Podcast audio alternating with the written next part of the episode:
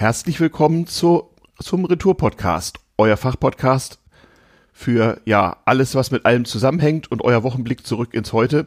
Und heute mit einer mit einem Format, was wir nicht so oft haben. Ähm, mal keine landespolitische Beschimpfung. Heute werden wir so ein bisschen rumnörden und ähm, ein bisschen erklären, äh, oder es wird sich erklären, was das hier mit äh, meinem Hauptpodcast, dem damals TM-Podcast, zusammenhängt, wo diese Folge äh, in anderer Form auch erscheinen wird, aber dazu mehr später. Hallo Winfried. Ja, ich grüße dich, Herr Juvo. Ja, hi. Äh, ja, äh, wir nehmen äh, transparenzhalber, wir nehmen am Samstag auf. Äh, Erscheinungstag ist morgen Sonntag, der 10. April 2022 äh, für die Nachwelt. Ähm, Feedback wie immer gerne als Kommentar zur Sendung auf retourpodcast.de oder als äh, Direct Message auf Twitter at retourpodcast. Ja, heute mal wie gesagt was anderes, aber äh, das merkt ihr gleich im Hauptteil. Die Sendung geht natürlich nicht ohne das Ukraine-Update und hinterher auch noch eine kleine Notiz aus der Provinz. Ukraine-Update. Ähm, es gab Massaker, beziehungsweise es gab nicht ein Massaker, es gab viele überall, wo sich die Russen zurückziehen, findet man ähm, ja tote Zivilisten in allen möglichen Darreichungsformen. Mm, das war zwar zu erwarten, aber hat dennoch seine Wirkung nicht verfehlt. Auch in der Propaganda beider Seiten. Seid also auch da vorsichtig, ähm, auch schon aus äh, Selbstfürsorge beim Konsum solcher Bilder und Videos. So ist der Krieg, hieß es früher immer. Äh, das ist so einer der Zwischenstände von vielen, die zu vermelden wäre. Ähm, an der Heimatfront äh, habe ich mir hier aufgeschrieben, Gerhard Schröder ist jetzt auch bei Hannover 96 ausgetreten, nachdem die mal wissen wollten, wie er sich denn zu dem ganzen Thema verhält. Man merkt, man merkt, das zieht jetzt wirklich Kreise, wenn sogar Hannover 96 sich mhm. einschaltet. Ja, also man kann an Gerhard Schröder sehen, dass das eine langfristige, nun zu ihrem Ende kommende äh, psychologische Einflussoperation ist. Ähm, man, man muss lange in der Zeit zurückgehen. In den 90er Jahren, als Gerhard Schröder als Landespolitiker so langsam äh, auch bundespolitisch wichtig wurde, ähm, begab es sich, dass seine Beziehungen nach Russland überhaupt erstmal anfingen und auch schleunigst besser wurden. Als er Bundeskanzler war, kannte man auch seine wunden Punkte. Er durfte mit seiner damals, glaube ich, dritten oder vierten Ehefrau ein russisches Kind adoptieren. Man hat das verschollene Grab seines Vaters in Rumänien ausfindig gemacht und anlässlich eines Staatsbesuches ihn dort alleine verweilen lassen. Matthias Platzek, später auch mit entsprechenden Connections gut aufgefallen, äh, wurde wichtig. Ähm, naja, wir werden mal eine Sondersendung machen, äh, zu gegebener Zeit, so zum Thema Russland, der Russe, das Atom und äh, dieser ganzen Hannover Connection. Das können wir in einer Sendung nicht abbilden. Es ist tragisch. Ja, Politik und Kommunikation, Winfried, da sind wir bei deinem Thema. Der ukrainische Botschafter Melding macht weiter seinen Job und äh, macht von sich reden. Ja, das ist also im Grunde genommen ist es nicht so, was den diplomatischen Gepflogenheiten entspricht. Mhm. Aber wir hatten es in den letzten Jahren nicht so, dass wir einen Botschafter im Land hatten, dessen Land gerade zerbombt wird mhm. und das dringend, das dringend Hilfe braucht. Und mhm. äh, er geht da so ein bisschen über die diplomatischen Gepflogenheiten hinaus. Er verteilt ja auch Haltungsnoten bis zum Bundespräsidenten. Ja, ja. Äh, er macht das aber im Auftrag. Ja, er muss, er muss das Thema am Kochen halten. Ja ja, ja. Weil den, wir haben es in der äh, vorigen Folge schon mal gesagt, den Ukrainern die Pistole an der Schläfe hängt. Natürlich. Und genau deswegen lässt man ihm das ja auch durchgehen, zumal, da sind wir fast schon im Vorgriff äh, auf unsere Ukraine Bottomline, zumal zurzeit sich an allen Fronten tatsächlich, haha, äh, die Dinge neu sortieren und wir in den nächsten Wochen wissen werden, wenn der Nebel sich gelichtet hat, wohin die Reise eigentlich geht. Und bis dahin hat halt jeder so seine Interessen. Die Ukraine hat da etwas andere Interessen als Deutschland. Das haben wir äh, vor, schon vor Sendungen mal klar gemacht. Es gibt aber trotzdem Anekdoten zu berichten. Ja? Also ähm, das Umsortieren auf russischer Seite und damit auch das auf ukrainische war ja durchaus nicht so ganz vorhersehbar. Äh, Herr Putin ist not amused, das kann man sich ja ausrechnen. Ähm, er hat einen neuen Oberbefehlshaber eingesetzt, also für die Operation in der Ukraine. Der Verteidigungsminister ist noch da. Das weiß man deswegen, weil diese Woche Übrigens an Covid-19 einer der größten und verdientesten Komiker der russischen Politik, nämlich Wladimir äh, Sergejewitsch äh, ähm, Schirinowski äh, verstorben ist. Ähm, der Herr Schirinowski, ein bisschen rechtsradikal war. Ja, schon. aber auch komische Qualitäten hatte. Äh, Putin nannte ihn dann auch einen begnadeten Polemiker. Vorsitzender der Liberaldemokratischen Partei Russlands, einer Gründung von Anfang der 90er Jahre und von Anfang an ähm, eine Gründung äh, äh, der, der russischen Geheimdienste mit dem Zweck, die Demokratie auch ein bisschen lächerlich zu machen. Ähm, das ist ihm auch recht gut gelungen, aber er hatte seine Stammwählerschaft und seine Partei hatte zum Schluss so fünf bis sechs Prozent. Das war auch so sein Ergebnis bei den Präsidentschaftswahlen, wo er seit Beginn der, Russ der neuen russischen Föderation immer angetreten ist. Also ein ein offizieller politischer Gegner Putins, der bei ihnen offiziell zum Putin-Lager gehörte und immer ordentlich vom Leder zog, bekannt dafür war, mit hochrotem Kopf vor der Duma zu stehen und es fehlte nur noch Khrushchevs Schuh, aber ansonsten war die Show also immer ihr Geld wert und er hatte so seinen, seinen Fanclub. Bei manchen Russen war er auch so der Karl Eduard von Schnitzler äh, des Regimes so ein bisschen. Ja, also der wurde zu Grabe getragen, weil es ihn in, in durchaus schon höherem Alter äh, äh mit Covid-19 dann doch gerissen hatte. Und die, ähm, dieses Begräbnis hatte eine Symbolik. Putin war da, auch der Verteidigungsminister Shoigu war da, der sicherlich sich einiges hat anhören dürfen. Und die russische Armee war auch da mit einer Ehrengarde in diesem großen Saal, wie das eben bei so einem altrussischen Begräbnis so ist. Aber die war nicht die ganze Zeit da. Genau, sondern als zum Schluss Putin an den Sarg treten sollte und auch ein paar Worte sprach, da musste diese, diese militärische Ehrengarde vorher abrücken. Und das führte dann gleich auf Twitter so zu Kommentaren, der Herr Putin sei wohl um seine Sicherheit besorgt. Naja, in Anwesenheit des, des Verteidigungsministers wahrscheinlich eher weniger. Nein, ich habe sofort gedacht, das ist eine wichtige Symbolik. Eigentlich ist die russische Armee ja im Land ein Heiligtum.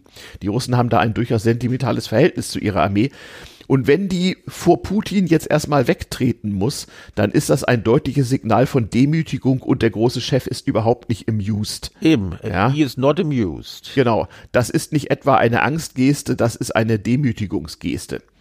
Ähm, ja, aber da sieht man schon, selbst, selbst hier der Retour-Podcast geht hier irgendwie in die Kreml-Astrologie-Richtung. Äh, äh, da müssen wir mal ein bisschen aufpassen. Ja, also Kreml-Astrologe äh, Kreml war zu Zeiten des Kalten Krieges ein mhm. äh, sehr geschätzter Beruf. Ja. Die standen, die standen ja. bei allen Journalisten die äh, bereits keine Wählscheibe mehr am Telefon hatten auf Speed-Dial. Ja, ja, ja, in der Tat. Und wurden regelmäßig rausgeholt. Es gibt es gab in den vergangenen Jahren immer noch ein, äh, ein Äquivalent dazu. Das waren die äh, Astrologen, die gedeutet haben, was denn wohl so in Nordkorea los sei, weil da noch weniger durchdringt. Mhm. Und die raten, die, die achten dann schon auf die Haltung des kleinen Fingers des örtlichen Diktator, mhm. Diktators, um daraus abzuleiten, was das denn alles bedeuten könne.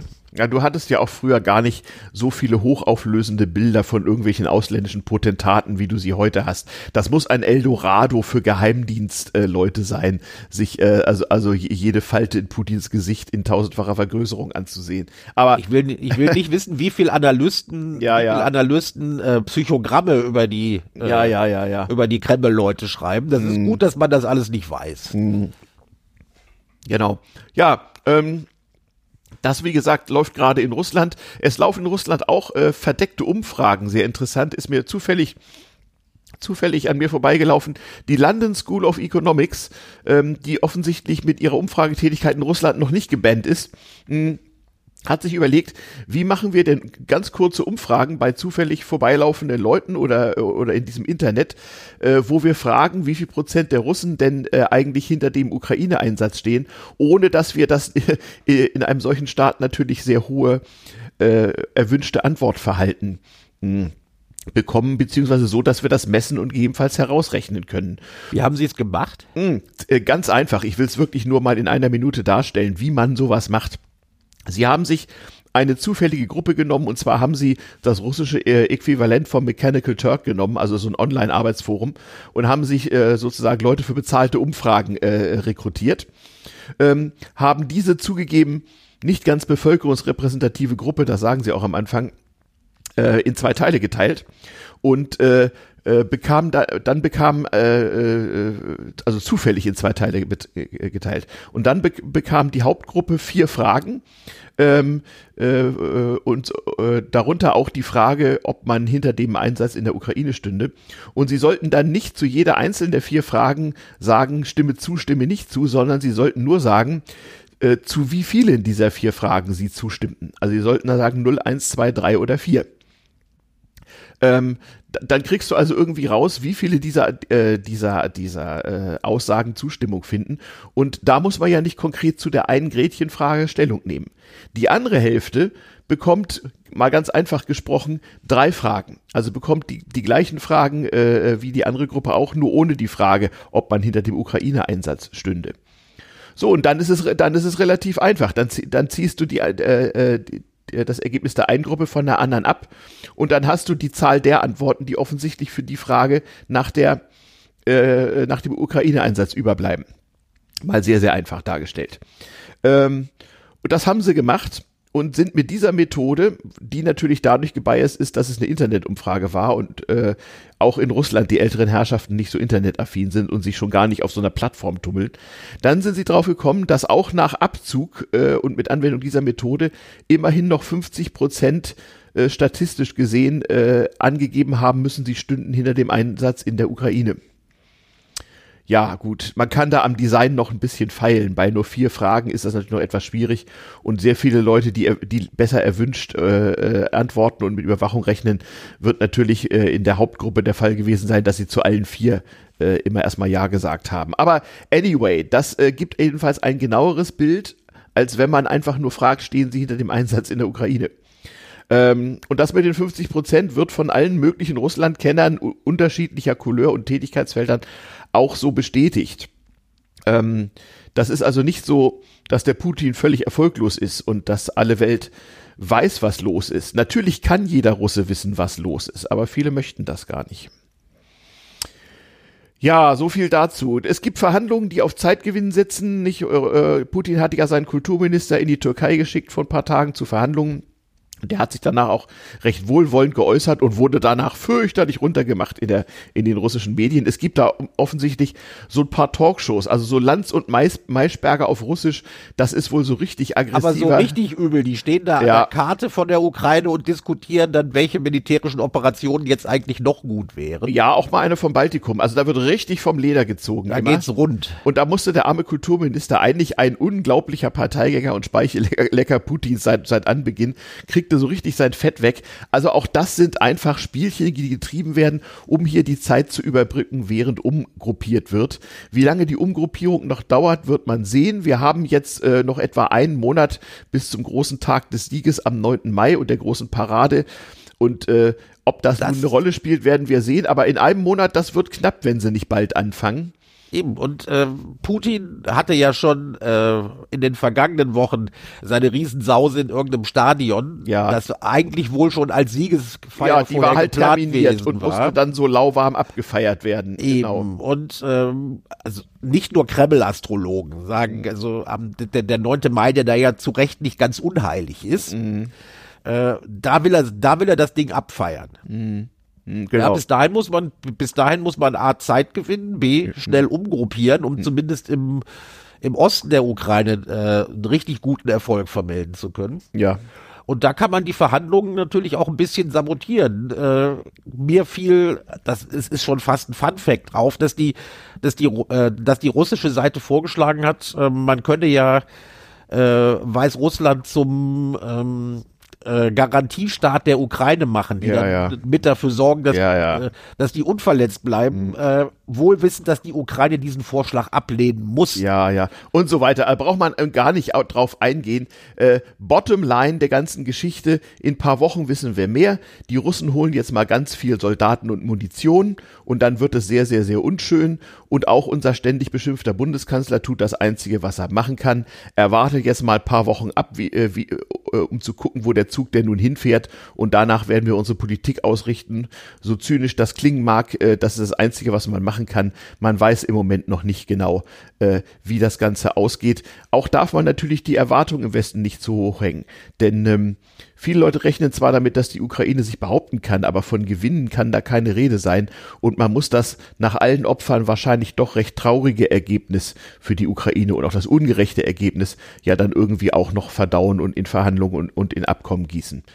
Wir werden es sehen in einigen Wochen, wir halten euch informiert, aber unsere Art damit umzugehen ist eben auch, dass wir jedes Mal kurz über die Ukraine reden, aber Vielleicht machen wir auch noch mal eine Ukraine-Folge, wenn dann äh, etwas klarer ist, wo die Sache hingeht. Also ja, aber das, das, das werden wir dann, das werden wir dann tun, wirklich mit einem Blickwinkel Russland von ganz viel früher. Genau, genau. Vielleicht so erklären, weil ja alles schon mal da gewesen ist. Mhm. Wie so vieles, das ist ja Wie sich der das auf die Ukraine Podcasts. heutzutage abbildet. Ja, genau, genau so ist es. Okay, ich würde sagen, das war's für, mit der Ukraine. War ja auch schon wieder mehr Zeit als geplant. Kommen wir zum Hauptteil der Sendung, der dann auch in damals TM erscheint. Ähm, heute nur mit einem Thema, dafür ein bisschen länger. Wir, wir sind mal richtig schön abgeschwiffen und haben was gefunden, wo wir dachten, da lassen wir euch mal dran teilhaben und auch die Hörer von damals TM, äh, damit man sich gegenseitig kennenlernt. Wir erklären euch erstmal ein alter weißer Mann-Phänomen. Alte weiße Männer lesen ja noch Zeitungen und sehen fern. Eben, es, also, wir, wir, wir sehen fern und wir mögen auch noch gedrucktes. Genau. Auch wenn es dann, äh, auch wenn es dann äh, äh, auch im Internet erscheint. Äh, zu unserer Zeit, als die Laptops entwickelt waren, waren die noch sehr schwer. Und deshalb, da gab es noch keine Tablets. Und da war dann der gängige Spruch, man solle Zeitungen schon auf Papier lesen, das sei bequemer, weil man so einen Laptop schwer mit aufs Klo nehmen kann. Ja, ja, in der Tat, so, so war es. Zeitungen waren auch dicker, Papier war billiger. Ähm, ja, und es gab auch noch viel mehr Kleinanzeigen und, äh, und ähnliches mehr. Ja, so war. Zeitung damals wäre auch noch mal ein Thema, zweifellos. Oder kann ich einiges zu erzählen? Genau, ich auch. Aber, ähm, aber äh, ich muss sagen, mh, ich muss sagen, ich, ich fand es gut, dass äh, du mich mal auf einen Artikel in der FAZ aufmerksam machtest zum Thema 50 Jahre Taschenrechner. Ja, äh, da merkt man schon, dass äh, wir äh, verlinken das Teil ja in den Shownotes. Genau. 50 Jahre Taschenrechner, also heute, heute vor 50 Jahren, 1972, wir gehen noch eine Woche zurück, ähm, w- schreibt die FAZ zunächst mal sei der erste Taschenrechner vorgestellt worden. Das ist natürlich nicht ganz korrekt, aber man braucht ja eine griffige Schlagzeile. Ich verweise übrigens zu den äh, Grundlagen des Themas auf die Folge äh, zum Taschenrechner aus damals TM. Den Link gibt's auch in den Shownotes. Ähm, wir wollen uns heute mehr so auf der Metaebene über den Taschenrechner und was das mit uns gemacht hat unterhalten. Eben. Und auf der 72 Metaebene, um, um dazu zu verbleiben, der Rechner, den äh, der Rechner, den die FAZ in diesem Artikel abgefeiert hat, das war der erste wissenschaftliche Taschenrechner. Das heißt, einer, der mehr als die vier Grundrechenarten konnte. Ja, und dann auch solche interessanten Sachen wie Logarithmen, äh, Sinus, Cosinus, Tangens Ja, ja. und so weiter berechnen Also er sparte das Herumtragen irgendwelcher Tabellenwerke. Richtig. Das Ding war damals enorm teuer. Das Zwei, kam 2000 Mark, ne? Um die 2000, um die 2000 Ocken. Und ich rechne das jetzt nicht in Euro um. Nein, nein, äh, aber das war 1972 das Ober Richtig Oberstudienratsgehalt im Monat. richtig, richtig viel Geld. Ja. Das Ding ging aber weg wie geschnitten Brot, weil äh, das Firmen das gut brauchen konnten. Ja. Und äh, das Ding kam, nachdem es in den USA vorgestellt wurde, im, im selben Jahr noch nach Deutschland, Mhm. 1972. Übrigens, Fun Fact, damalige Wechselkurse, 2000 Mark in Deutschland, ähm, irgendwie mittel, mittlerer dreistelliger Dollarbetrag, so waren damals die Wechselkurse. Ne? Es war also in Deutschland nochmal exorbitant teurer, auch im Verhältnis zur Kaufkraft und so. Da sieht, da, da sieht man, wie sich das damals noch abgebildet hat. Es war also ein deutsches Oberstudienratsgehalt versus ein halbes amerikanisches Ingenieursgehalt. Damals, damals ging das noch. Ja, da waren die Wechselkurse noch fest und alles war ein bisschen anders. Hm. Richtig. Aber ähm, da, darüber, da, darüber äh, wollte ich eigentlich gar nicht reden, sondern Nee. ich kriegte da, als ich diesen Artikel las, kriegte ich so einen richtigen alten weißer Mann-Flash. Also der Artikel ist zurzeit noch nicht hinter einer Paywall. Wir haben ihn verlinkt. Wir hoffen mal, dass es eine Weile gut geht. Weil ich erinnerte mich dann plötzlich dran, Mensch, wie gesagt, das war so, das, das war so ein Flashback. Äh, ich erinnerte mich dann daran, wie bei uns das Ding an die Schulen durchgesickert ist, wie er das äh, alltägliche Leben der, Taschenrechner äh, verändert hat äh, und äh, wie damals auch solche Erfindungen dann bekämpft wurden als Ja, Teufelszeug. genau. Das wollte ich gerade sagen. Weißt du noch, wie Elternvertreter und Lehrer schimpften, wie die Verderbnis der Jugend unmittelbar bevorstünde, die Verdummung des deutschen Volkes durch den Taschenrechner, der müsse Einhalt geboten angeboten werden. Oh ja, das ist, äh, da lernen die Leute ja nicht mehr vernünftig rechnen und so. Genau, genau. Alles nicht, alles nicht ganz falsch, aber vollkommen aber übertrieben, wie vollkommen heute herausstellt. lächerlich. Also nicht umsonst hat ein Künstler namens Loriot damals im Fernsehen angefangen. Jo. aber ja. äh, um das einzuordnen, äh, weil er irgendwie alles mit allem zusammenhängt, äh, gehen wir mal zwei Schritte zurück. Also wie gesagt, der erste wissenschaftliche Taschenrechner äh, 1972, Hewlett Packard wohlgemerkt, äh, mit noch einer sehr komischen Notation, die zumindest heute, kommen wir vielleicht noch drauf. Aber der erste Taschenrechner überhaupt, ja, der wurde äh, am 29.03.1967, ganz wichtiges Datum, von einem gewissen Herrn Jack Kilby, der noch wichtig werden sollte, ähm, an äh, mit dem schönen Namen Caltech entwickelt. Das war so wirklich der erste Taschenrechner. Äh, der Jack Kilby war damals tätig bei der Firma Texas Instruments, die schöne Parallele zu anderen Geschichten das Ding gar nicht so witzig fand, weil sie dachten, da steckt kein Potenzial dahinter, das kann man nicht vermarkten. Das hat keine Zukunft. Internet hat, gibt's das, das immer hat noch. keine Zukunft. Brauchen wir das? Genau. Äh, aber immerhin war äh, die äh, Weltfirma Texas Instruments so pfiffig, dass sie zumindest den äh, Japanern erlaubt hat, das Ding zu bauen. Äh, das machte dann die Firma Canon. Und äh, das Ding, Ding konnte auch nur wirklich die Grundrechenarten, war, nat- äh, war nicht unbedingt taschen, taschenfähig, weil das wog anderthalb Kilo, konnte aber immerhin mit Batterie betrieben werden. Mhm, genau. Und die Ausgabe erfolgte nicht auf irgendwelchen, äh, erfolgte nicht in einem Display, das hat aber noch nicht funktioniert, sondern da kam dann ein kleiner Streifen Thermopapier Ja. mit dem Ergebnis raus. Ah, Sollte, das sollte auch noch wichtig werden. Hier sieht man wirklich den Übergang von der Rechenmaschine zum Taschenrechner. Richtig. Und dieser Herr, die- dieser Herr Kilby hatte diesen äh, Rechner eigentlich nur entwickelt, weil er eine Anwendung suchte für eine Erfindung, die er bereits im Jahre 1958 gemacht hatte. Nämlich den schönen, äh, den integrierten Schaltkreis. Ja, da wurde, um es mal, liebe Nerds, ihr mögt mir das verzeihen, da wurde mal irgendwann der Mikrochip draus. Ja, aber er hatte das, er hatte das. Gedruckte äh, Schaltung, ja. Richtig, er hatte, er, hatte diesen integrierten Schaltkreis äh, mit äh, einer Germaniumwaffel gebaut. Äh, Halbleiter. Damals kam dieser Begriff dann irgendwie auf äh, und suchte und suchte ein, suchte eine Möglichkeit, äh, eine Anwendung zu finden, damit man das, äh, damit man sah, was das Ding für ein Potenzial hatte. Ähm, das war 58 der Herr, der, der Herr Jack Kilby, der übrigens viele Jahre später, eigentlich vier Jahrzehnte später, für die Entwicklung dieses äh, integrierten Schaltkreises ähm, den Nobelpreis bekam. In, welchem Fach? Physik? Oder? Ja. Ah ja. Guck mal einer an, das wusste ich gar nicht, dass der noch äh, sich ja, wie das immer so ist bei Nobelpreisträgern, Jahrzehnte später für sein Lebenswerk noch den Preis Ja, abholen er war dann irgendwann mal dran, es kriegten drei Leute den, es kriegten drei Leute den äh, äh, No- Nobelpreis in diesem Jahr und er war einer von ihnen. Ah ja, ja, das ist ja Aber, oft so, dass der geteilt es wird. wurde, es war wohl an der Zeit. Äh, der Herr Kilby war ein bisschen schneller gewesen Mhm. als ein gewisser Herr Robert Noyce. Der hatte nämlich 1959 Mhm. das Ding auch gebastelt. Aber diesmal auf Siliziumbasis. Hat sich, glaube ich, dann nachher etwas durchgesetzt.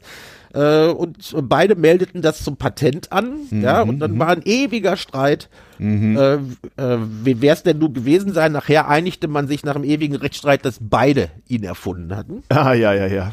Ja, da, da war auch Ruhe. Dieser Herr Robert Noyce, hier hängt alles mit einem zusammen.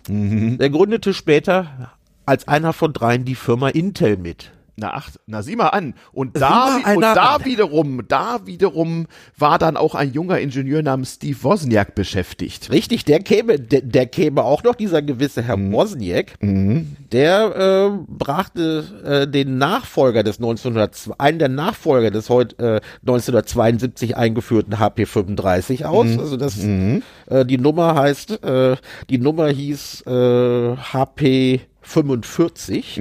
Das war der erste doppelt belegte Taschenrechner. Das heißt, da war dann, äh, konnte man auf den Zahlen, oberhalb der Zahlen, wenn man eine gewisse Taste drückte, dann auch noch weitere Funktionen holen. Genau. Die Zahl 35 kam übrigens daher, dass das Modell 35 Tasten gehabt hatte. Und, ähm, der HP 35. Genau. genau. Und der, der, der, der mit der Doppelbelegung hieß dann aber nicht HP 70, da war man schon so schlau, dass man sich ein paar Nummern noch sparen müsse. Richtig. Ja. Und äh, die Firma Texas Instruments hat ja Fe ihren Fehler recht bald eingesehen, ne? Also, ja, also sie äh, hat den Fehler eingesehen, äh, ähm, und natürlich ist dann, ist dann natürlich auch auf den Taschenrechnermarkt, auf den Taschenrechnermarkt. Und zwar mit großem Erfolg und das war dann so sechs, sieben Jahre später, ne? Das Oder? war der TI, TI 31. Nicht, der ja. war, der drang, der drang so ziemlich an alle Schulen durch, auch ein wissenschaftlicher Rechner. Nicht TI 30?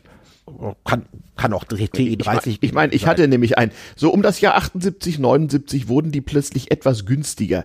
Etwas günstiger hieß, dass man so als Schüler äh, seine Oma anbetteln konnte und für immerhin noch so 70, 80 D-Mark, also ein für, für Kinder durchaus nennenswerten Geldbetrag, der entsprach also einem halben Monat Zeitung austragen, ähm, konnte man sich dann also so einen richtigen Taschenrechner leisten und diese Texas Instruments Taschenrechner sahen vom Design her den HP Taschenrechnern sehr, sehr ähnlich. Das war aber, Zufall. Hm. Aber man konnte ich, ich formuliere es mal vorsichtig, die Rechenoperationen intuitiv eingeben. Genau, er hatte ein das, Gleichheitszeichen. Äh, wie man da, da hatte nämlich ein Gleichheitszeichen. Diese HP-Teile funktionierten nach polnischer Notation. Da brauchte man kein Gleichheitszeichen und musste dann aber überlegen, in welcher Reihenfolge baue ich was ein. Um mhm. es, liebe Nerds, die werden das verzeihen, einfach zu formulieren. Man gab erst die Zahlen ein und dann den Operator, mhm. was da passieren sollte. Genau. Das war, äh, wenn man sich einmal dran gewöhnt hatte, zwar verständlich, aber äh, mhm. äh, wurde immer noch als unpraktisch empfunden und äh, mhm. Texas Instruments hatte die Teile dann wirklich in der uns heute bekannten, mhm. in der uns heute bekannten Anwendung. Genau. Du, du sprachst gerade über die Preise. Ja. Auch da hängt wieder viel mit, äh, viel mit allem zusammen. Ja. Äh, in, im Jahre des Herrn 1973 mhm äh, 72 hat es angefangen, dann mhm. 73 wurde es richtig preiswert. Da kam mhm. die britische Firma Sinclair. Ah, mit alles hängt mit allem zusammen. Mhm. Alles hängt mit allem zusammen, mit dem mhm. Taschenrechner raus. Mhm. Äh, das Ding 1973 kostete schon unter 50 D-Mark. Das oh. war also auch ja. dann locker mit Zeitungsaustragen zu verdienen oder halt nochmal anpumpen. Genau. Ja, die, die, diese Firma Sinclair, fällt, was fällt dir dazu ein? ZX, weil alles mit allem zusammenhängt. ZX81, mein erster Computer, 81, weil 1981. Also wohl bemerkt, da seht ihr mal, in wie, in wie relativ kurzen Zeiträumen sich damals Technologiesprünge dann auch dann doch entwickelt haben. In den zehn Jahren, so von Anfang der 70er bis Anfang der 80er Jahre, sind wir immerhin vom, sagen wir mal, konsumententauglichen Taschenrechner zum konsumententauglichen Heimcomputer gekommen. Es es gibt ja auch so Kulturwissenschaftler, die sagen, der Taschenrechner war im Grunde genommen der Zwischenschritt auf dem Weg zum persönlichen Computer. Ist ja, ist ja auch nicht, ist ja auch nicht unkorrekt. Und äh, mhm. es gab, also bevor die Firma Sinclair ihr Teil rausbrachte, mhm. der das also schon ziemlich massentauglich machte, mhm. äh, gab es natürlich schon Freaks, die sich ihre Dinger selber zusammengeschraubt haben. Äh, äh, in USA hieß diese Kette, die äh, den Rechner zur Verfügung stellte, Radio Shack. Mhm. Ich weiß gar nicht, ob es die noch gibt. Also Radio Shack ist noch ein Begriff. Mhm. Und in, in, in Deutschland äh, firmierte diese äh, Kette unter dem Namen Tandy. Mhm. Zunächst mal T-A-N-D-Y. Hm. Richtig. Dort, mhm. äh, wie gesagt, war in jeder größeren, sagen wir es auf Neudeutsch, Shopping Mall gab es so eine Filiale. Mhm. Äh, da konnten dann Elektronikbastler sich äh, richtig austoben. Man kriegte da noch einzelne Widerstände. Ja, sowas wie Konrad. Elektronik später auf Deutsch. Sogenannte, ne? Mhm. sogenannte Transistoren, also diese ja. Dinger mit den drei Beinchen, die man genau. heute gar nicht genau. mehr sieht. Genau. Ja, und die brachten dann, die brachten ein Modell raus, das auch schon äh, zwar massentauglich war, aber immer noch etwas nerdig. Aber die ja. haben, die haben also den, äh, den Markt eigentlich mit eröffnet.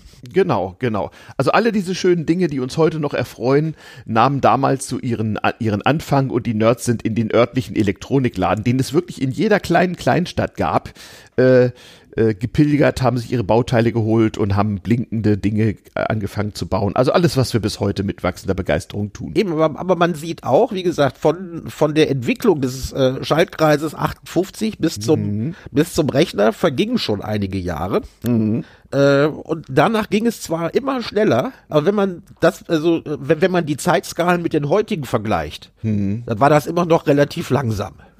Das ist richtig. Das ist richtig. Jetzt Aber- geht, jetzt geht das entwicklungstechnisch alles viel schneller. Irgendwann Ja. kommt es an die Grenzen, aber bald haben wir den Quantencomputer. Ja, mal sehen. Naja, Ja. sagen wir mal so, zwei, wann war das, 2007 oder 2008 äh, äh, wurde das erste iPhone äh, äh, Richtig, äh, da haben auch alle gesagt, mich eingeschlossen, weil da, damals sind wir schon alle zu, ach, das Ding brauchst du nicht, da wird, Ja, das, genau. hat, das hat keine Zukunft, ist Das ist was, jetzt- ist was für Angeber, aber Ja, das, das ist jetzt komisch, wie 15 wir Jahre her. enttäuscht haben. Ja, für ungefähr 15 Jahre. Und wenn man das in die damalige Zeit mal zurücksetzt, das ist eine längere Zeit, die wir jetzt seit dem ersten iPhone haben, als die Zeit, die damals verging vom allerersten Taschenrechner im Sinne des Wortes überhaupt bis, zu, bis zum konsumententauglichen äh, He- Heimcomputer.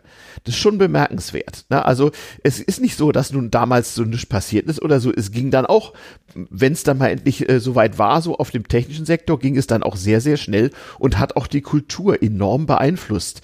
Nicht? Äh, Von der elektronischen Musik äh, bis hin zu, bis hin zu äh, äh, ja, sozusagen äh, Publikation und Text verfassen zu Hause und solchen Geschichten. lass uns mal zur Rezeption dieses Gerätes Genau, zurückgehen. genau. Du hattest es, du hattest es ja schon erwähnt. Ähm, jeder, der nicht beruflich rechnen musste, Mhm. und ich spreche nicht von denen, die Leuten Rechnen beibringen wollen, Lehrer Klammer zu, Mhm. äh, sagte, das ist äh, Teufelzeug, da lernen die Leute es nicht mehr richtig. Wer Mhm. beruflich rechnen musste, Ingenieure und ähnliche, die waren schon begeistert von Schwer den begeistert. mit den, mit, mit den vier Grundrechenarten. da gab es sogar von der deutschen äh, Firma Bosch gab sogar ein Modell für rasende D-Mark Anfang der 70er Jahre. Ich, ich hatte den kurzzeitig, weil ein Schulfreund von mir äh, hatte einen Vater, der auch so ein Ingenieur war, der das dringend brauchte und der hatte sich also für ganz viel Geld äh, so ein sich nicht durchgesetzt habendes deutsches Modell gekauft und das dann auch durch diesen HP 35 ersetzt alsbald und ärgerte sich über die äh, Tausende von D-Mark, die er da versenkt hatte in ein Produkt, was dann keiner mehr wollte. Denn wir hatten es ja bereits, die Teile, äh, die Teile wurden ähm, Sehr schnell billiger. Anfang der 70er sehr schnell billiger. Wir Mhm. hatten das Teil für kleiner 50, 50 Mark von der Firma Sinclair. Genau. Aber durchgesetzt, zumindest in den Kreisen, in denen ich verkehrte, Mhm. äh, in meiner niederrheinischen Kleinstadt, richtig Mhm. durchgesetzt hat sich das Ding, nachdem die Firma Chibo, Klammer auf, jede Woche eine neue Welt, Klammer zu, Mhm. Ja. äh, ein Teil auf den Markt brachte. Das war also wirklich deutlich unter 50 Mark. Müssen Konnte wir erklären, was Chibo-Läden waren? Es gibt sie ja, glaube ich, sogar noch, oder? es Weiß gibt sie, äh, es gibt sie noch, ja. Also das war eine Kaffeekette, äh, äh, Edusho, Chibo, die hingen da zusammen. Nee, die hingen nicht die- zusammen, das war der Krieg. Das war so, das, das war so der, Ja. der, der Krieg irgendwie, äh, äh, was weiß ich, was sagt man heute, so, so iPhone gegen Android oder sowas. Also, äh, Ja, aber da so, gab's so äh, zwei, zwei Kirchen, nicht die Idusho und die. Chibo-Fraktion. Also bei Chibo wurde, bei Chibo wurde dann, äh, die verkauften jede Woche damals auch schon irgendwas anderes, irgendwelche Aktionsartikel. Da kam dann ein Taschenrechner mit dem schönen Namen Pico ah, ins Angebot und Sieh an. Äh, das war 75, 76. Das Ding war also dann wirklich unschlagbar billig, ähm, hatte noch diese schönen roten Zahlen. Äh, war betreibbar entweder mit einem äh, mit einem äh, Netzteil, aber da passten dann auch äh, zwei Minion-Batterien rein. ja, oh, ich war, also mein erster Taschenrechner, da musste noch eine 9 Volt Blockbatterie rein. Man hatte das damals mit dem Spannungsbedarf solcher elektronischen Schaltungen noch nicht so ganz gut gelöst. Ja, äh, auch wieder jetzt unnötig formuliert, das Display waren irgendwelche Drähte, die glühten. Genau. Die brauchten dann auch schon mal, die brauchten dann auch schon mal ein bisschen Strom. Genau. Es Aber waren keine, Chibo das, ja, ja, als Chibo das Ding rausgebracht hat, da konnte dann zumindest bei uns an der Schule Mhm. wirklich keiner mehr, äh, wollte keiner mehr ohne das Teil auskommen. Mhm. Obwohl wir in der Schule noch nicht damit rechnen durften. Auch in den äh, ersten Schuljahren auf dem Gymnasium, da waren die Dinger immer noch verpönt. Durfte man nicht mit. Genau, wir, wir hatten ja Rechenschieber. Ich verweise auf die einschlägige damals TM-Folge, die auch äh, in den Shownotes verlinkt ist. Und äh, es war ja auch eine Frage von Kulturtechnik. Man meinte also uns erstmal beibringen zu müssen, wie man mit Rechenschieber arbeitet, nicht? Ja, oder, oder mit Logarithmentabellen. Ja, genau. Ich habe die Teile noch da und Ah. die ersten, die, äh, ja, ich habe hier den, äh, das war das Standard hier auf dem Schreibtisch, ich nehme es gerade in die Hand, Meyers Rechenduden, Mhm. Band so und so, ja, ich glaube Band Nummer zwei. Mhm. Ja, zweiter Band, Funktionstafeln. Mhm. Da war dann alles, was über die vier Grundrechenarten hinausging, war Mhm. tabelliert. Ja, so äh, natürlich Logarithmen, weil es die äh, Rechnung erleichterte und die Logarithmen der Winkelfunktion und der Hyperbelfunktion im, Abs im, äh, im Abstand von, glaube ich, sechs Bogensekunden. Mhm. Ich will jetzt nicht erklären, was eine Bogensekunde ist, aber es war also wirklich äh, mhm. äh, siebenstellige Logarithmen von diesen Dingern und mhm. äh, die Leute, die nur einen äh, Taschenrechner mit vier Grundrechenarten hatten, die hatten es dann trotzdem schon einfacher, mhm. weil sie äh, Logarithmen reduzieren alles um eine um eine Funktionsstufe, mhm. äh, dann äh, Logarithmen addieren, subtrahieren oder mit irgendwas multiplizieren konnten. Genau. Äh, das ging dann, das ging dann relativ, das ging dann relativ fix und bedeutete durchaus eine Erleichterung. Das heißt, zunächst mal musste man dann äh, den Logarithmus aus einem Tabellenwerk holen Mhm. Früher kriegten Schüler auch noch so ein äh, Tabellenwerk, das waren, glaube ich, äh, ja, so ein dünnes. vierstellige, vierstellige Logarithmen. Ja, die reichten also für Tafeln hieß das Werk. Ich erinnere mich. Mhm. Da standen vierstellige Logarithmen drin mhm. und dann ein paar Formeln zur Dreiecksberechnung und so weiter. Aber da ja. mussten Schüler noch mit rechnen. Ja, ja. Ja, das durfte man ja in Klausuren dann auch benutzen, dieses ganz dünne Tabellenwerk, wo auch so ein paar grundlegende Formeln drin waren. Ich weiß auch noch, ich hatte so ein dickes blaues Buch aus der DDR. Das hatte ich mir da mal im kleinen Grenzverkehr gekauft. Da da, das, das war so die Kombination aus äh, so einer Funktionssammlung und hinten dran, daher war das Buch so dick, war ein relativ ausgebautes Tabellenwerk. Das kann, das kann nur der Bronstein gewesen sein. Das kann das ich Taschenbuch der Mathematik. Ja, ich kann mich nicht mehr. Habe ich hier, habe ich hier auch auf dem Schreibtisch. War so ein hellblauer Einband, so ein ganz räudiges ja. Papier und war so fünf Zentimeter dick. Ja, das, das, das, wird, das wird das gewesen sein. Also der Bronstein war bis weit in mein Studium das mhm. Standardwerk, weil mhm. die hatten natürlich auch Integraltabellen und mhm. sowas. Ja, ja. Äh, wenn man da äh, Differentialgleichungen lösen musste oder einfach auch nur Integrale ausrechnen, mhm. dann kam man, sobald die Sache etwas komplexer war, äh, um diese Tabellenwerke nicht herum, weil man, mhm. äh, weil das echt, weil das echt Zeit gespart hat. Genau, weil es gab ja schon Computer, aber das Ganze erstmal sozusagen einzukoden, beim Operator abzugeben und zu warten, bis man Stunden später ein Ergebnis zurückbekommt, da war das mit der Tabelle dann doch einfacher. Richtig. Wir das reden ist, von 70ern. Ne? Das ist, das ist korrekt. Ähm, mhm. aber äh, bei, bei Integraltabellen war es ja schon so, ähm, du konntest jedes Integral natürlich numerisch rechnen, wenn es äh, äh, wenn es berechenbar war. Äh, dazu brauchte man dann aber Lochkarten und symbolisches Integrieren. Das heißt, man mhm. schreibt irgendeine Funktion hin und der Computer schmeißt einem das Integral raus. Tja. Das kam erst viel später. Genau. Ich erinnere mich noch, als die ersten äh, ersten erschwinglichen Exemplare von Mathematica mhm. per Diskette auf den per Diskette auf die äh, PCs in den Universitätsrechensälen ja. überspielt wurden. Da konnte man das schon und äh, nach dem, was ich äh, ich habe das nicht recherchiert, könnten das heute schon Taschenrechner. Ja, natürlich. Äh, denn, oh Wunder, es gibt sie ja noch für ganz viele Anwendungen. Aber da, übersp da überspringen wir Schritte. Da überspringen wir. Da, also wir waren jetzt schon bei, schon, bei, ja. beim Rechenschieber und bei Tabellenwerken. Äh, ich habe ja noch, äh, im Grunde war das ja auch eine Weiterentwicklung der mechanischen Re Rechenmaschine. Du erinnerst dich ja auch, äh, äh, oder du hast schon dran erinnert, dass die allerersten Taschenrechner noch kleine Druckwerke dabei hatten. Das gab es dann auch als Extra bei den sogenannten programmierbaren Taschenrechnern. Das war ja dann der nächste Schritt, nicht? Ja, da, da, die da war dann streng verboten im Unterricht. Die werden, da werden wir, äh, da kommen wir noch drauf. Mhm. Ähm, denn äh, wie gesagt, wir hatten den, äh, wir hatten diesen kleinen Shibo-Rechner, der es mhm. dann wirklich für alle äh, geöffnet mhm. hat. Mhm. Und irgendwann äh, waren auch die Texas Instruments Dinger so billig, mhm. dass man sie kaufen konnte. Mhm. Und ich hab, kann mich an ein Weihnachtsgeschenk erinnern, das war, da war ich dann so in der 11., 12. Klasse, da kriegte ich dann den TI 513 geschenkt. Oh, das war ja schon ein ausgebautes äh, Modell. War natürlich, war natürlich bitter enttäuscht, dass mein Vater so ein Geizkragen war, denn ich wollte natürlich das das Statussymbol haben. Das war der TI 59.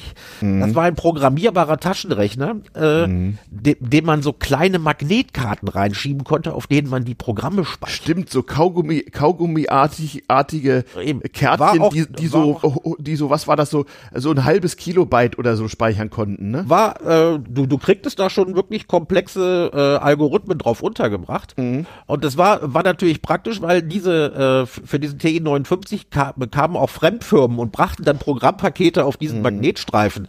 Ja, äh, Versicherungsvertreter hatten sowas, den, ja. Äh, auf den Markt und dieser mhm. TI 59, da konnte man, da konnte man auch äh, ein komplettes, äh, hinten ein, komplett, ein komplettes Modul reinstellen, wo dann mhm. äh, hardwaremäßig dann Programme schon drauf waren, die von Drittanbietern mhm. entwickelt wurden für bestimmte Probleme. Mhm. Äh, aber der kostete damals, der kostete damals richtig Geld. Ich glaube, das war so in der 4 bis 500 Mark Klasse, was äh, damals noch richtig Schotter war. Ich Ja, ja. kriegte also in Anführungszeichen nur den TI 51.3. Das war aber in der Schule fast bis zum Abitur das äh, immer noch ein Statussymbol. Der war auch programmierbar und konnte so irgendwie 30 Programmschritte konnte man konnte man damit machen. Natürlich in einer ganz einfachen Sprache. Das war noch nicht mal Basic, sondern man konnte nur Operationen abspeichern. Ja. Und dieses sogenannte Programm war im Eimer, wenn man den einmal ausgeschaltet hat, Ja, ja. weil der keine äh, tatsächlich keine richtige Speicherfunktion hatte. Aber das hat das schon enorm erleichtert und wir hatten ja gerade eben wissenschaftlicher Taschenrechner genannt, weil man damit dann auch Logarithmen, Exponentialfunktionen, Winkelfunktionen und so weiter machen konnte. Äh, bei dem Teil war es noch nicht so, dass auch Naturkonstanten schon abgespeichert waren. Das heißt, man musste Naturkonstanten noch auswendig lernen. Ja, Später, äh, es gab das dann aber, da ich diesen Rechner bei Klausuren nie benutzen durfte, denn der war ja programmierbar, obwohl, Ja. wie gesagt, man musste ihn nur ausschalten, dann war alles, was da eventuell programmierbar gewesen wäre, schon raus. Äh, den durfte ich nicht benutzen und musste mir dann von meinem Bruder einen Casio-Taschenrechner leihen und da waren dann schon Naturkonstanten mit drin. mhm. also da Ja, musste also man die Eulersche Zahl und Pi nicht mehr auswendig können. Ja, also gut, E, e und Pi waren, waren auch auf den anderen Rechnern schon drauf, aber, Aber ausgerechnet die Naturkonstanten konnte man meine ja. ich dann sowas wie das Planck'sche Wirkungsquantum, Oh, ja. die Zahl, die Zahl der Atome oder Moleküle in einem Mol, diese berühmten 6,02 mal Ja. 10 hoch 23 Ja, ja. und ähnliche, also die, die, die Ladung des Elektrons, also wirklich so Naturkonstanten, die man in Physik und Chemie beim Rechnen immer brauchte, die waren da schon automatisch reinprogrammiert. Die Lichtgeschwindigkeit natürlich. Mhm. Ja, ja, genau. Im Vakuum. ja. Das gab es, das, das gab es dann, das gab es dann alles und machte das Rechnen natürlich wirklich total, total einfacher. Mhm. Aber wir waren halt noch gezwungen gewesen, bevor das, äh, bevor das an den Schulen richtig aufkam, ähm, die Sachen auch per Hand auszurechnen. Ja, das musste man noch, das stimmt. Hm. Das musste man noch gut. Also das an, das zum heute, heute auch noch so. bis zum schriftlichen Dividieren bin ich sicher, kriegen die Blagen Sonne beigebracht. Ja, Aber ja. wir mussten bis, äh, also ich musste bis in die neunte, neunte, zehnte Klasse mussten Mhm. wir tatsächlich, wenn wir Mathe-Klausuren schrieben, mussten wir da immer noch dann die, die, die Berechnung händisch ausführen. Ja, ja, das war ganz, ganz wichtig, damit, Das war ganz, wie gesagt, ganz die. Verderbnis der Jugend durch den Taschenrechner nicht Kreise zog. Eben, und man, Mhm. man kriegte auch noch Sachen raus, so einfache Operationen wie das Wurzelziehen, das ja eigentlich nur eine Taste auf dem Taschenrechner ist. Mhm. Äh, das, das hat man uns auch noch beigebracht, wie man das schriftlich auf Papier Ja, da, das, genau, das war dann so die Endstufe dessen, was man auf Papier zu, zu können hatte. Radizieren, äh, so manuell, so mit Quadratzahlen und so, ja, ja. Richtig. Das geht aber relativ schnell, unterscheidet sich nicht stark vom äh, schriftlichen Dividieren, aber heutzutage braucht man es nicht mehr. Nee. Aber gelegentlich ist, äh, finde ich, ist es gut zu, zu wissen, wie es geht. Ja, ja. Ja, und Naja, man musste das- sich, ja. und man musste sich natürlich dann, bevor äh, der Taschenrechner aufkam, musste man sich auch immer häufig mit Näherungen befassen, damit es schneller geht. Richtig. Ich gehöre noch zu der Generation, für, für, für die Pi gleich 22 Siebtel ist. Ja, genau. Das ist halt kommt eine dann bis auf die zulässige Näherung. Stelle hinterm Komma, kommt das raus. Das reicht in den meisten Fällen. Aber dann kann Ja, man es ja. dann wirklich ganz einfach mit einem äh, ganz normalen vier Grundrechenarten Taschenrechner machen. Ja, stimmt. Oder man nimmt einen Rechenschieber raus. Ich habe hier, Genau. Ich habe hier mein, mein, mein Lieblingsmodell, das mit das größte von der Weltfirma Faber-Castell, die heute nur noch für Bleistifte bekannt sind. Äh, die brachten Rechenschieber raus. Die waren State of the Art und äh, ich habe hier den größten von denen, äh, also mit den größten von denen das Modell Novo Duplex, mit dem ich heute auch noch rechne. Das war, das war schon ein ganz fortschrittliches Modell, weil es auch eine Wurzelskala hatte. Die war dann über zwei Reihen verteilt, damit konnte man dann wirklich noch genauer rechnen. Und ich habe hier meine, äh, das ist mein Lieblingsstück, auch wieder von der Weltfirma Faber, Faber-Castell, eine Rechenscheibe. Sag mal, kannst du mit deinem Handy nachher mal zwei, drei Fotos machen und, Aber selbst, und, selbst, und die noch in unser Pad zu, äh, zur Sendung kopieren? Da- dann werde ich, also kann die ja nachliefern. Ich lege das auf eine Logarithmentabelle drauf, die Ja. beiden schönen, die beiden Ja. schönen, äh, Ja. die beiden schönen Rechenschieber und mache ein Foto, mach ein Foto mit dem Handy. Genau, und die kannst du dann ja nachher mal ins äh, Pad zur Sendung kippen. Das kann man da ja rein kopieren und dann versuche ich das mal in unseren Sendungsblog zu überführen. Ansonsten gibt es schöne Bilder in der damals TM-Folge, also damals-tm-podcast.de. Sendungsarchiv, suche nach der Folge Nummer 58, Rechenschieber. Da gibt es sehr schöne Bilder. Da habe ich nämlich mal einen Mathe-Prof, der Rechenschieber sammelt, besucht und mit ihm eine Sendung gemacht. Also Rechenschiebersammler, das, das ist eine Spezies, die ist wirklich klasse. Ja. Äh, man, äh, also wenn man bei eBay Rechenschieber eingibt, Mhm. äh, als Suchbegriff, dann kriegt man zwar äh, sehr häufig diese äh, Abakusteile für Kinder mit den Kügelchen da. Wenn man ein bisschen scrollt, da werden dann komplette Sammlungen von Rechenschiebern angeboten. Und Rechenschieber für, äh, für, für Sachen, wo äh, für Spezialprobleme. Dass man also nicht drei mal vier ausrechnen konnte, sondern das waren dann für bestimmte Berufsgruppen, meinetwegen für Ingenieure oder Kältetechniker, welchen Knopf Ja. sie wann drücken mussten. Das ging auch als Rechenschieber durch. Mhm. Ja, ja, ja, ja. Und man konnte mit den Teilen, wenn man geübt war, äh, außerordentlich schnell und auch ziemlich genau rechnen, wenn man wusste, wie die Teile zu bedienen waren. Da gab es, also ich habe hab das sicherheitshalber aufgehoben und als Schatz in meinem Bücherschrank verwahrt. Da gibt es so Werke, wo einem erklärt wird, wie man korrekt mit dem Rechenschieber rechnet und wie man das Gerät selber wieder austricksen kann, indem man über die Skalen hüpft und Operationen hintereinander durchführt und so weiter. Das ging relativ genau und relativ schnell. Genau, es gab ja äh, durchaus in späteren Versionen mehrere Zwischenspeicher, wo man sozusagen die Pipe-Operation dann ein, äh, simulieren konnte durch zwei Tastendrücke, um also das Jetzt bist Ergebnis du dann wieder beim Taschenrechner. Genau. Mhm. Genau. Und das ging auch beim Rechenschieber natürlich, nicht? Da konnte man auch Dinge festhalten und da, von da aus weitermachen. Ja, natürlich. Das ist äh, schönes mechanisches Gerät auf Logarithmenbasis. Genau.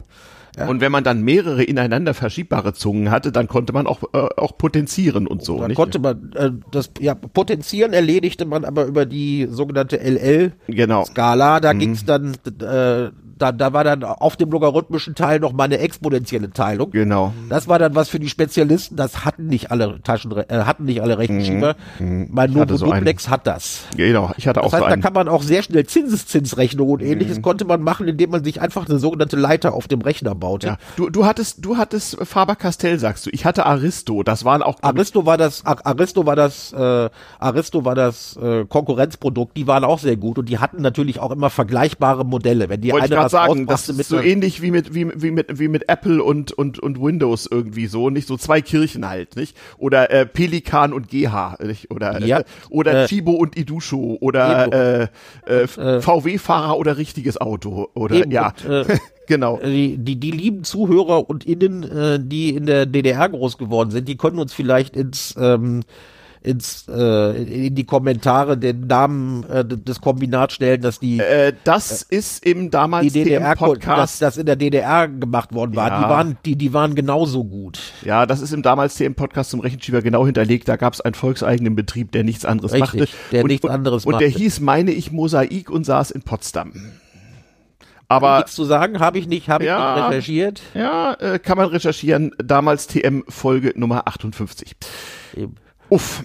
Ja, also Hm? ich weiß noch, dann im Abitur durften, ich, durften wir natürlich dann schon äh, wissenschaftliche Taschenrechner benutzen. Mhm.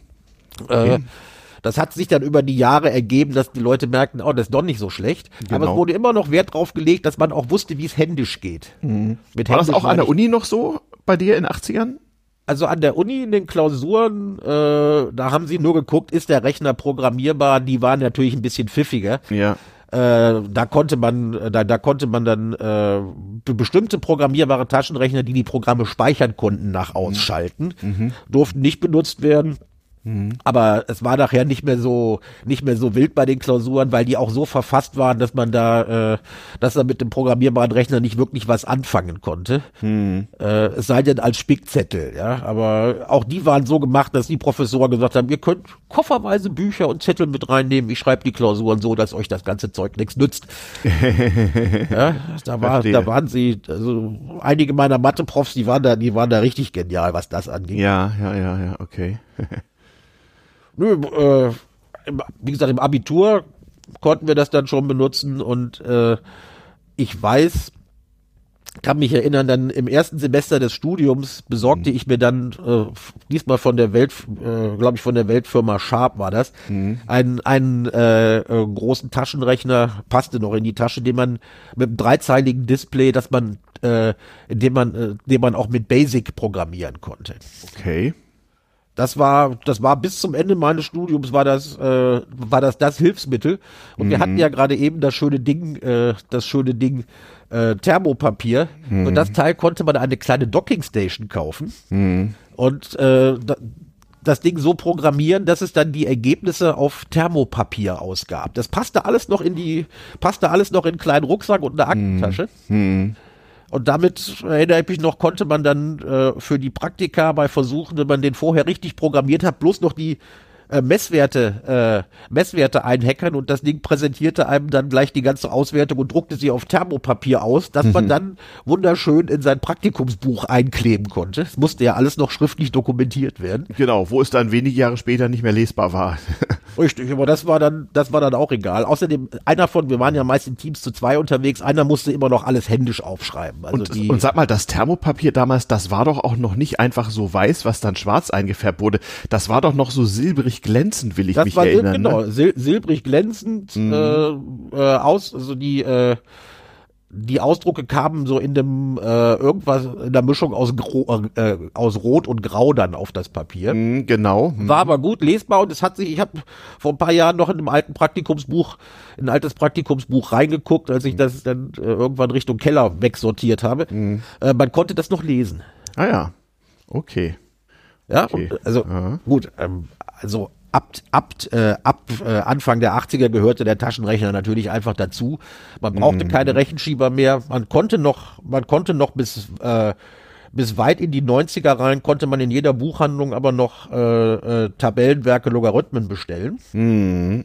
Die gab es noch, kosteten nicht viel. Ich glaube, äh, ich, ich habe jetzt nicht recherchiert, ob das immer noch geht.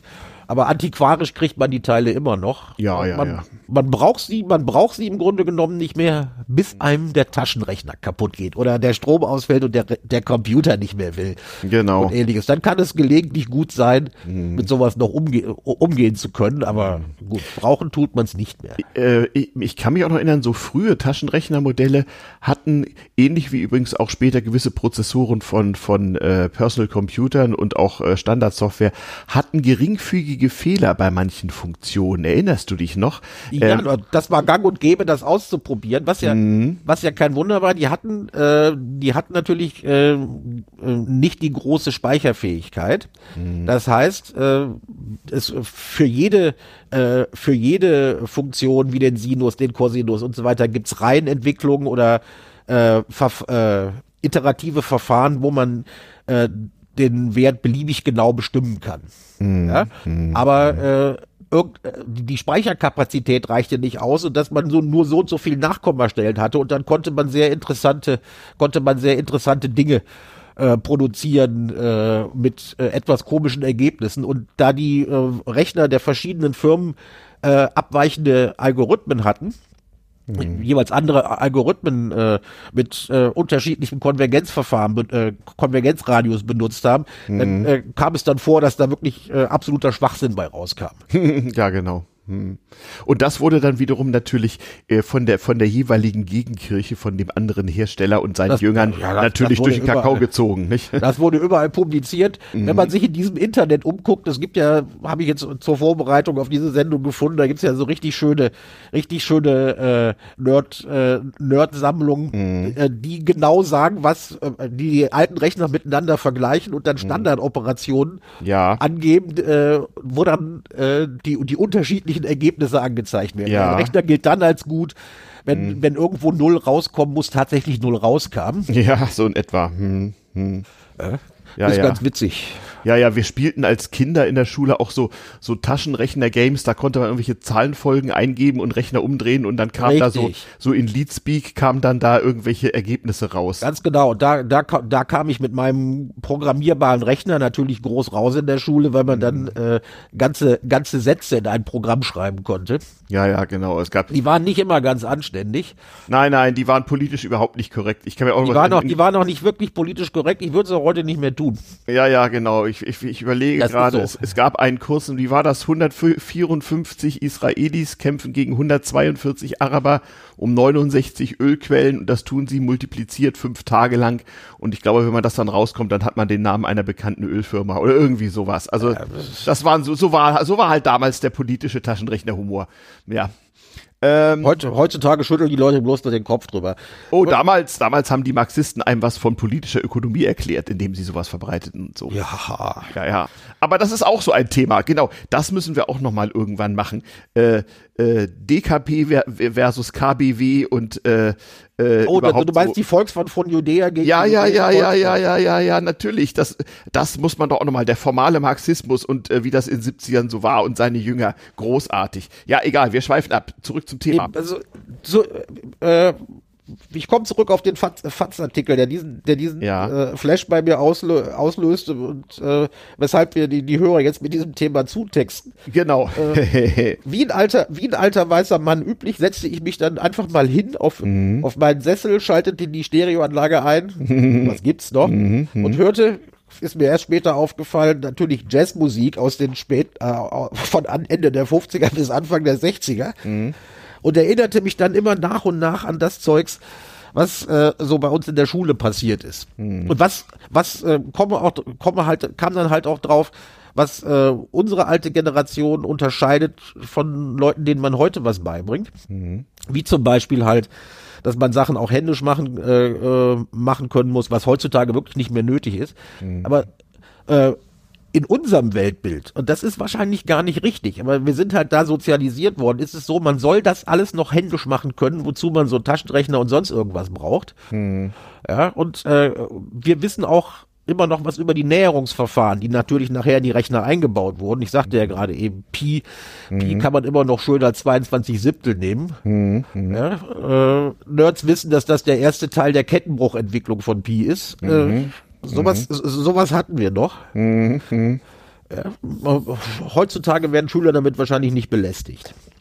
Das ist schwer zu sagen, aber da sind wir auch schon beim kulturellen Effekt, äh, was es eigentlich mit uns macht, dass wir, dass wir solches Wissen noch beigebogen bekommen haben und was wir mit diesem Wissen machen, ob des Wissens, dass äh, mutmaßlich Jüngere darüber nicht mehr verfügen.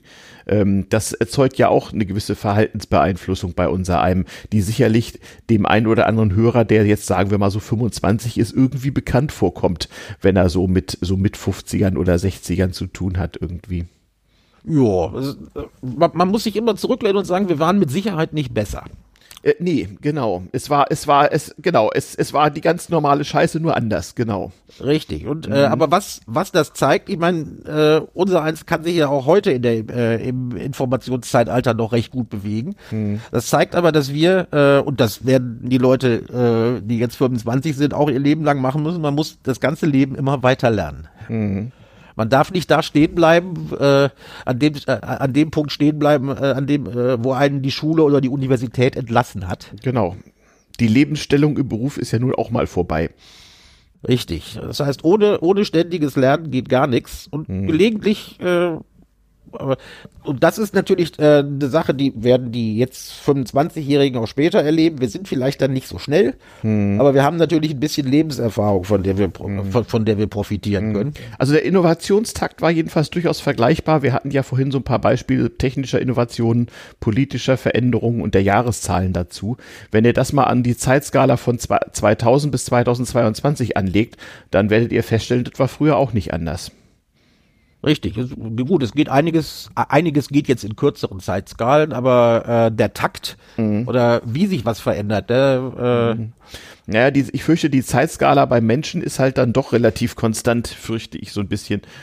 Aber äh, das ist vielleicht äh, meiner philosophischen Ader geschuldet, ich weiß Nein, nicht. und ähm, also ich beobachte es an mir, also ich, ich gehört zu denen, die eigentlich mal gerne verstehen wollen, was in so einer Maschine abgeht. Aber mhm. irgendwann, äh, irgendwann bin ich davon abgekommen und habe gesagt, okay, ich mache das jetzt wirklich nur als Anwender mhm. ja, und will gar nicht mehr so genau wissen, welche Prozesse da im Innern ablaufen mhm. und was geschieht. Das können Leute, äh, mhm. können junge Leute deutlich besser.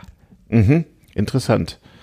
Ja, kann ich jetzt so nicht bestätigen, aber ja, das ist, da gut, da sind die, da ist ja Gott sei Dank jeder Jack auch anders. Richtig. Das stimmt, das stimmt.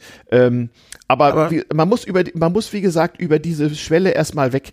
Also Tipp so, ähm, wenn man sich über größere Altersunterschiede und Generationengrenzen hinweg unterhält, dann ist es ein guter Tipp, so wie wenn sich so zwei unbekannte Japaner treffen, so sich gegenseitig erstmal einzusortieren und festzustellen, ähm, wo man denn im jeweiligen kulturellen Erleben so steht, was man noch weiß und was man nicht ja. weiß, ein paar Anekdötchen zu erzählen und es vor allem immer für möglich zu halten, dass der jeweilige Gegenüber sich unsicher darüber ist, was er denn jeweils voraussetzen oder nicht mehr voraussetzen Jawohl. Darf. Ja, ganz wichtig. Und wenn man das schafft, dann stellt man irgendwie fest, man kann sich mit so einem alten Knochen dann doch irgendwie ganz normal unterhalten und rumnörden irgendwie.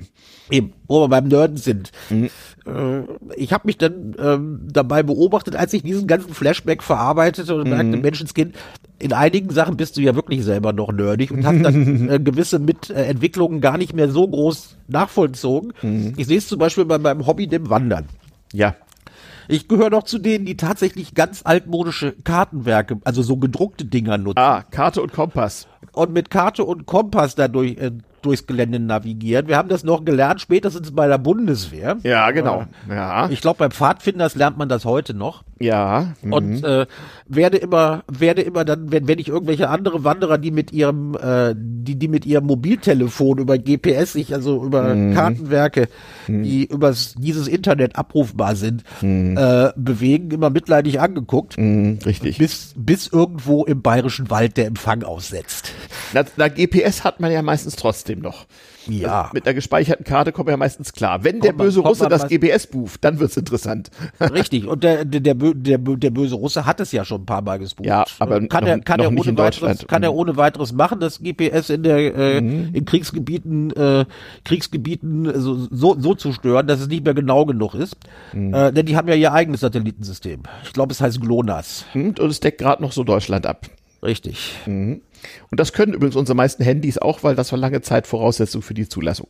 Ja, also ich habe natürlich äh, hab natürlich noch ein schönes äh, GPS-Gerät der Weltfirma Garmin. Genau, Kann ich das nur empfehlen. heute noch. Ja, ja, genau. Die gibt's heute, die gibt's heute noch. Äh, also du läufst nicht nur mit die, Kompass rum, sondern du hast Papierkarte und Garmin und damit weißt du, wo du bist. Und damit weiß ich, damit weiß ich, wo ich bin. Und äh, bevor hm. ich das äh, GPS raushole, gucke ich erstmal, ob ich nicht einfach schnell mit dem Kompass gucke, hm. wo Gott Norden erschaffen hat. Mhm.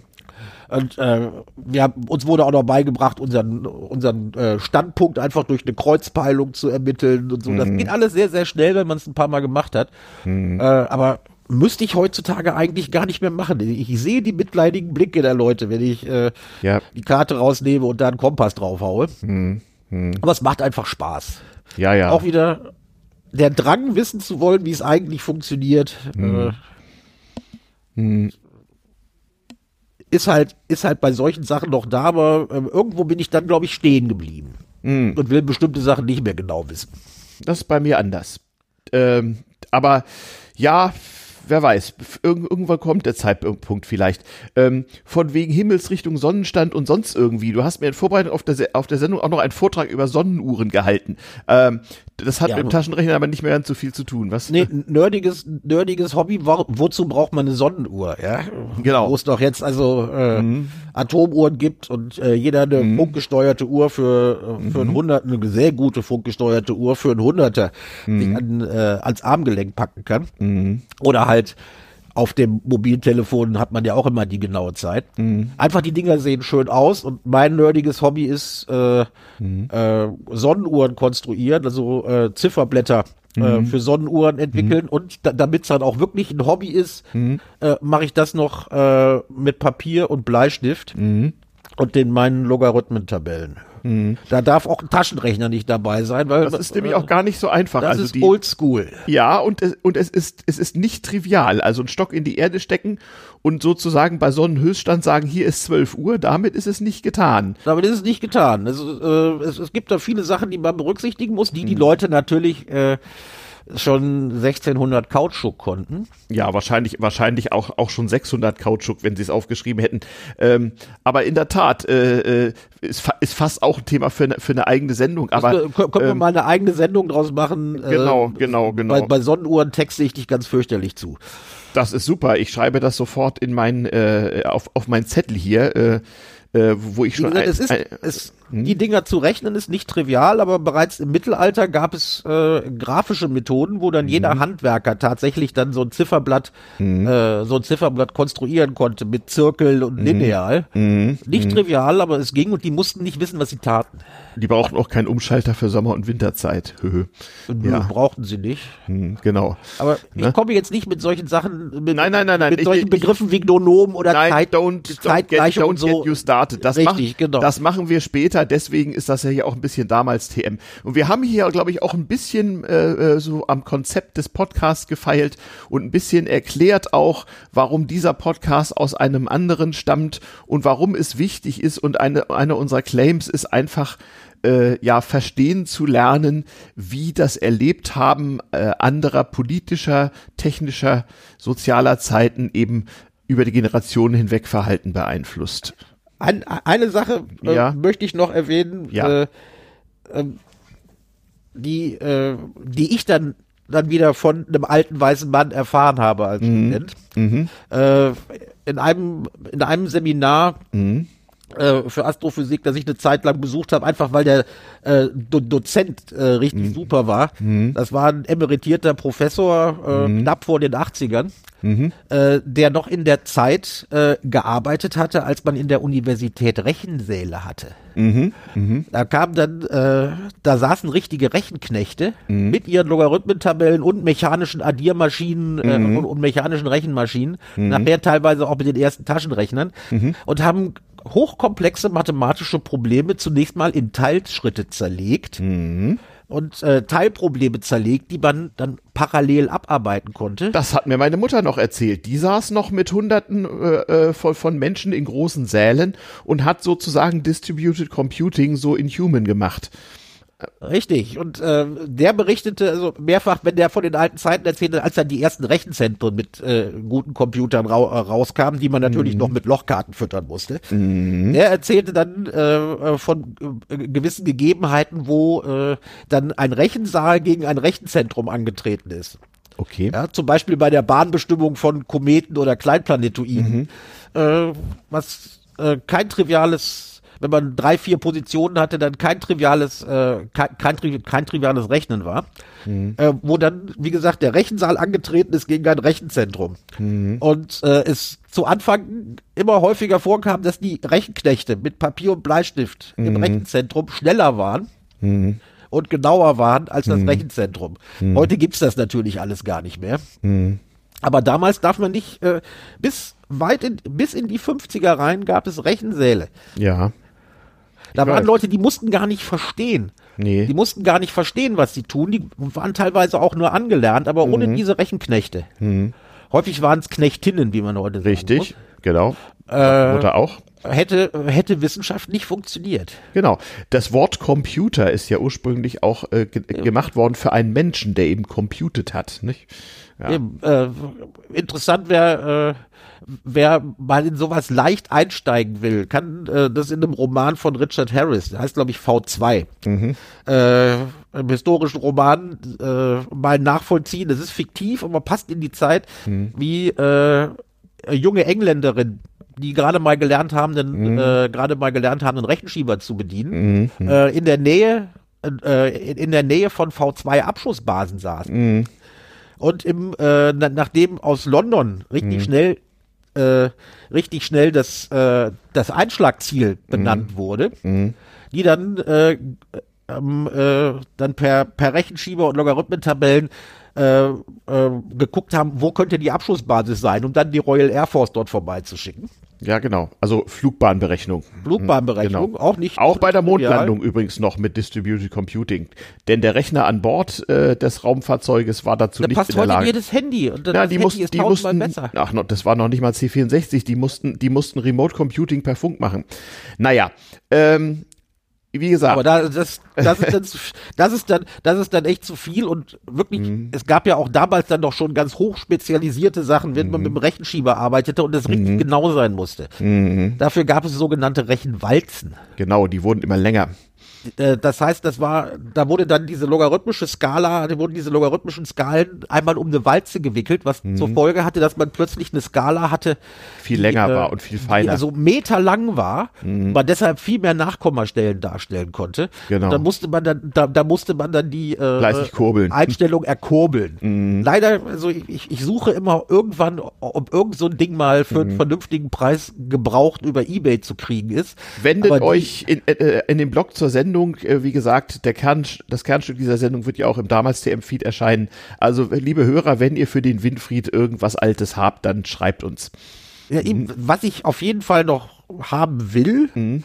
äh, um es mir irgendwann an die Wand zu hängen, es gab, äh, als wir äh, in, in der Oberstufe waren, standen diese Teile schon irgendwo in der Sammlung hinten drin und wurden kaum noch benutzt äh, so Demonstrationsrechenschieber in Tafelgröße, die man an die mhm. Tafel hängte. Ja. Und wo man dann so am Rande des Klaviertransports. Richtig, es ist so hart am Rande des Klaviertransports. Ich mhm. weiß, die Firma Faber-Castell, die ja mittlerweile längst keine Rechenschieber mehr herstellt, mhm. aber immer noch ein eigenes Rechenschiebermuseum betreibt und noch mhm. Altenstände verkauft, die haben Aha. auch Tafelrechner noch. Leider liefern die nicht, man muss sie abholen. Mhm.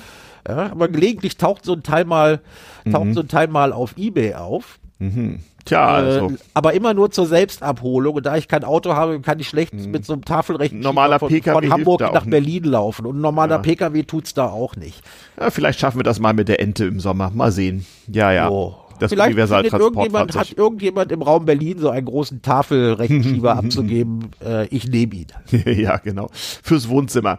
Ja, womit du dann auch wieder ganz weit vorne warst. Jetzt sind wir ordentlich abgeschwiffen, aber das wollten wir ja auch. Gleichwohl ist das hier der Retour-Podcast. Euer Wochenblick zurück ins Heute. Äh, das war heute mal ein bisschen Meta und ein bisschen damals TM, aber so hängt eben alles mit allem zusammen. Das ist ja auch der Claim.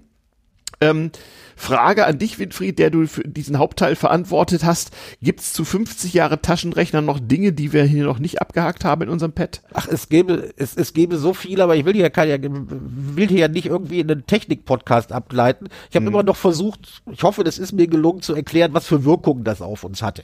Genau. Genau, das, so, darauf, so dieses, darauf, wir darauf damals, wir hatten ja nichts und so weiter. Dieses Moment ist ganz wichtig. Insoweit machen wir hier auch die Retour-Podcast-Hörer auf den damals TM-Podcast aufmerksam. Das ist ja noch nicht mal Shameless Self-Plugging, das sind ja sozusagen zwei Podcasts aus demselben Haus, denn der Trend geht ja zum Dritt-Podcast und äh, es gibt ja mittlerweile Podcast-Labels und Dinge, die wir früher alles nicht hatten. Dann kommen wir aber dem Konzept dieses Podcasts folgend.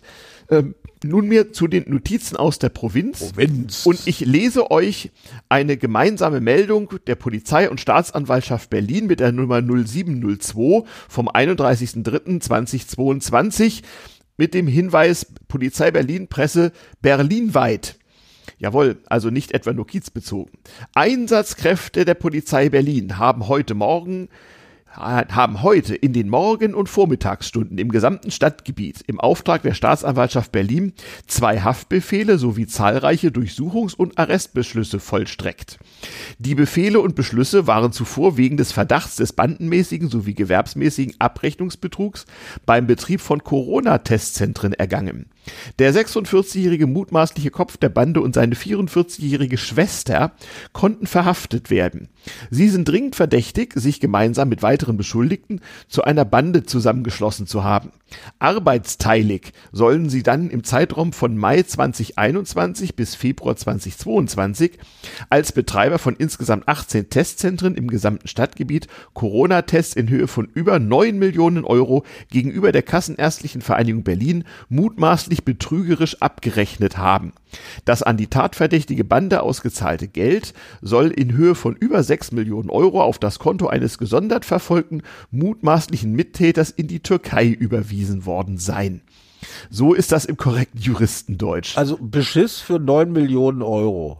Ja, einer das von den vielen Beschissen. Eben, ist in Berlin, ist in Berlin eigentlich, äh, ist, ist in Berlin eigentlich keine, keine Schlagzeile wert obwohl natürlich die äh, örtlichen Zeitungen dann diese Meldung aufgenommen und ein bisschen aufgedröselt haben. Also neun Millionen, äh, äh, soweit ich weiß, ist, ist so das Bruttoentgelt, ich weiß gar nicht, wie es damit Umsatzsteuer ist, das Bruttoentgelt für den Gesamttest waren anfangs mal 18 Euro und es wurde dann auf 11, 12 Euro gesenkt. Also es handelt sich hier schon über dieses Jahr hinweg über eine, äh, so eine grob geschätzt eine halbe Million Tests, die es nie gegeben haben dürfte. Richtig. Also in einem das ist schon der, ordentlich. In einem der Zeitungsartikel äh, äh, war irgendwie die Rede von 30.000 Tests mhm. am Tag.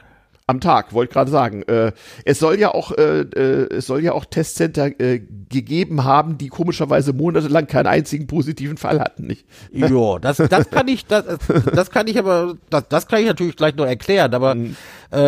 Man, das, das bitte ich jetzt nicht als Berlin-Bashing zu verstehen, was du da vorgelesen ah, ja, hast, weil, gar nicht. Muss, muss weil ich weil ich davon ausgehe, dass es zu ähnlichem Beschiss auch in anderen Bundesländern Also ich wollte sagen, es entfällt zwar heute mal aus, aus äh, Sondersendungsgründen die landespolitische Beschimpfung, außer natürlich der generischen über Berlin. Ja, Nicht? natürlich. Also, äh, ne? also ja.